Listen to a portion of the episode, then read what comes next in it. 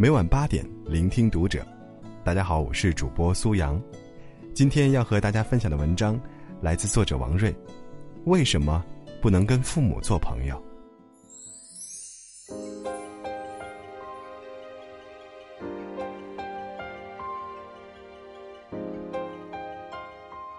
留学回来已经有一段时间了，还处于啃老族的状态，因为好不容易挣的那点钱，交完房租。就得喝西北风了，所以我心安理得的接受着父母的慷慨，但并没有持续太久。慢慢的，我发现，怎么已经一个人出来住了，日子过得还是这么束缚呢？绑手绑脚，每次买一个我自认为的必需品，我妈不仅要过问，还要发表意见，比如，你现在真的需要这个吗？连房租都交不起，还要这样大手大脚的消费？是不是太奢侈了？换做以前上学的时候，我就要做好跟他好好理论理论的战斗状态了。但我突然失去了底气，因为曾经他们有义务照顾我，不仅是花钱，就算是争论起来，我也是没有太多犹豫。但是现在，我总会被一句“房租交不起”打回原形，下意识就觉得，是啊，花着父母的钱。怎么还能不听他们的话呢？很多跟我一样经历着青年危机的同志们，大概都经历过，或者仍旧在经历着这样的烦恼，身上贴着既独立又啃老的标签。很多人和父母的对话中只有两个话题，一个是找对象，一个是钱，再无其他。所以每次打电话的时候都觉得，多停留一秒都是多余且尴尬的。最终，孩子都会不耐烦的以“忙着呢”挂了电话，其实只是回头继续看电影了。我们常常开玩笑说，自己永远是父母眼里的孩子，但到了不是孩子的年纪，还真把这笑话当真了。父母还把你像个孩子似的管着，默认你生活不能自理，又理所当然的把供给生活费当做管理你的筹码，而你颇有怨言，但似乎。你也找不到反驳的理由。根本原因就在于，无论是父母还是你，都认为父母和孩子之间的关系就只有这一种：父母负责财政，你负责听话。无论距离有多远，无论你是不是已经有了新的家庭，父母可以克服时差，穿越太平洋，不辞辛苦的问候你钱是不是够花，或者提醒你钱是不是花多了。除了关心你对象找了没之外，就没有更多的话题了。所以在你真正该成人独立的时候，却依旧以孩子的身份和父母相处，没有办法适应新的环境和新的生活。你需要更多的精神空间，不仅是物理上的距离，还有平等的对话。但不好意思，你还是个孩子，很多事情你不懂，所以要听爸爸妈妈的。可是，除了父母和孩子这层关系，我们就再也没有别的身份可以尝试了吗？我曾经和父母之间的对话，仅限于吃的好不好和钱够不够花，因为我觉得，别的任何话题都是他们不懂的。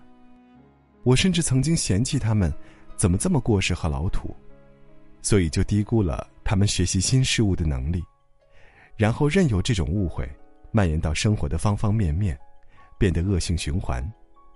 这种误会，让我们越来越没话可聊。我说的他们不懂，他们说的我又不感兴趣。太多的理所当然，阻碍了我去探索和父母之间的关系更多的可能性。反而在和陌生人之间，可以有怎样的关系上，下了不少功夫，学了不少技能。我突然意识到，我最应该运用这些技能的，反而是最亲密的关系。我曾经看到一个非常有意思的研究，让我对父母有了新的看法。这个研究再次探索了老年人的大脑，发现他们是有能力学习新的技能的，只是用了跟年轻的时候不同的脑区来思考和处理复杂的信息。他们在很多认知功能上，比如视觉还有短时记忆等方面，都跟年轻人处理的一样好。这个研究。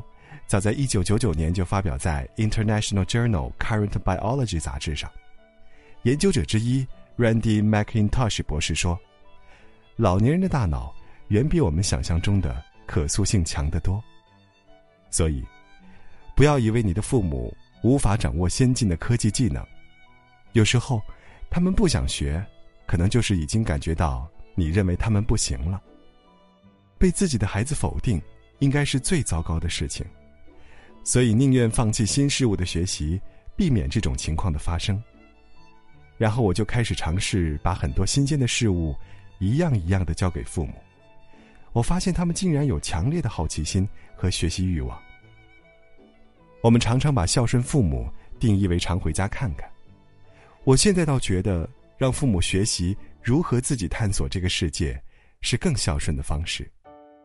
因为即使我们不在身边的时候，他们也可以自己寻找和制造快乐，而不是等了一年。只有你回家过年那一会儿，他们才是幸福的。我回国之后没有跟父母住在一起，因为想要一些独立的空间。但我发现，和父母的关系反而更近了。我在公号里写的专栏稿子，我妈一定会各种转发，在朋友圈里单独给朋友发，还试图在文章下面留言。我以为他从来不看内容，只是象征性的支持我一下。于是有一天，我忍不住问他：“文章都看过了吗？”然后我妈特别不好意思的说：“那个，没太看懂。”我当时突然心情好复杂，总是写一些父母和孩子的文章，但是我妈妈却看不太明白，那我写的文章有什么意义呢？于是我问他什么地方不懂，然后给他讲解各种名词和现象，越来越多的。